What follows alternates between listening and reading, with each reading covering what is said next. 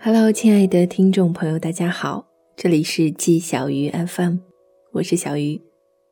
今天给大家带来的文章叫做《去见前任》，你没有必要这么用力。我站在小区西门的太阳下等车，去参加婚礼。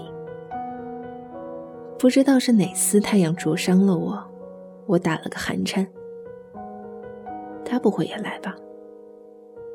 接下来的动作简直是一气呵成。在群聊中找到沉寂已久的高中同学群，迅速的过一遍名字和头像，在五十二个人中找到他，第三行，第四个。点开非对方好友仅显示的十条朋友圈，昵称中有小草莓，少女心还在。最近一条是吐槽小区业主群，买房了。第二条是爱度全球旅拍婚纱照，要结婚了。接下来还有挂耳咖啡射箭，感慨二十六岁人生一切美好的自拍，巴拉巴拉巴拉。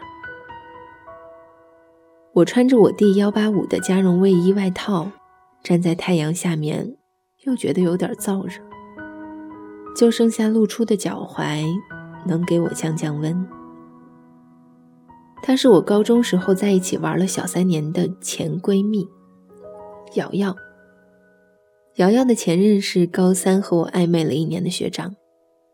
学长来我们班插班复读，一起上的第一堂课就是体育课。大部分的男生都在打篮球，而大部分的女生都在看他们打篮球。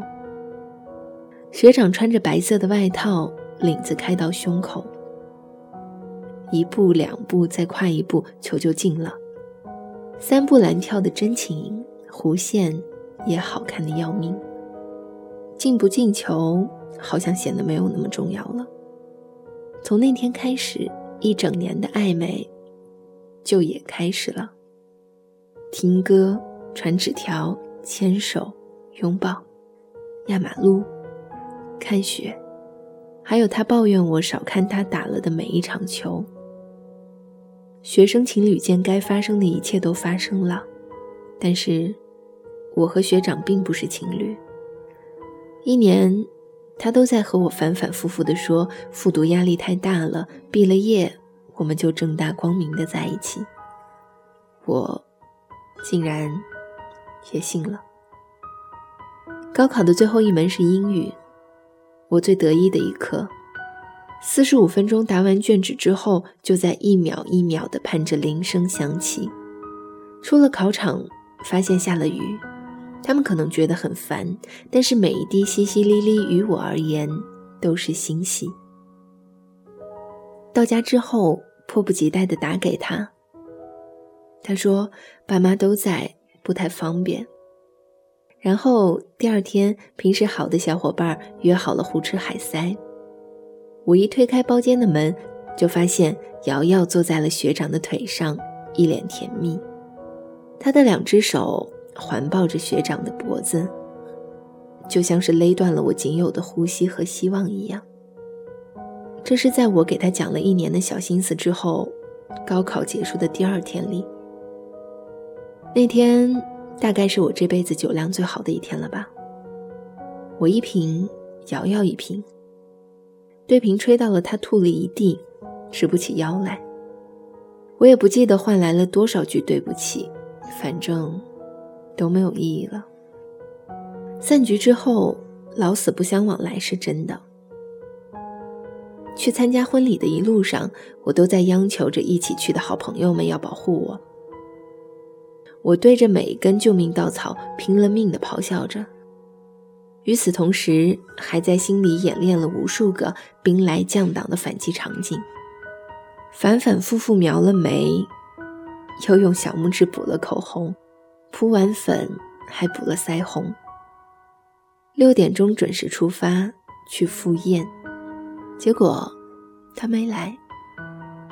为了能不那么落魄的彩排，都像是自导自演的落魄桥段。想当初，瑶瑶可是新郎数一数二的好朋友，竟然没来。男方加女方的同学一共摆了三桌。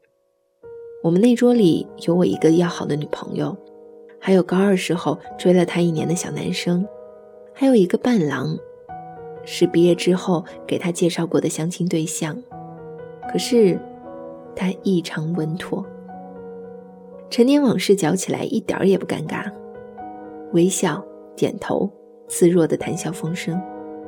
跟我比，他简直是淡定的堪比慈禧太后，而我像是一只受了惊的猫，尾巴炸起了毛，顺了之后又耷拉下来，心里有种莫名的感觉，说不上是安全，也算不上失落。回到酒店，我问了我自己：为什么我这么害怕？我到底在怕什么？最怕两个成年女性因为一个渣男大打出手。不，我怕的不是见前任，怕的也不是见前任的前女友。我只是怕自己抬不起头来，尤其是怕自己在曾经的情敌面前抬不起头来。其实，我不喜欢现在的自己和任何人都没有关系。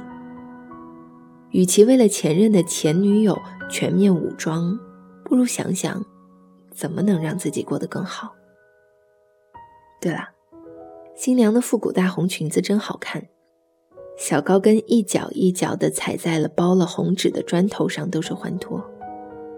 而我，也突然发现了一条人生正道：那些接受并热爱自己生活的姑娘们，过得都真好。复古的大红裙子有一个特别正儿八经，而且一听就很幸福的名字，叫秀禾服。你也会拥有的。以上就是本期节目的全部内容。如果你喜欢我的节目呢，也欢迎关注我的新浪微博“小鸭们小汤圆”和我取得联系。年轻人不要老熬夜，晚安。今天也是很想你的。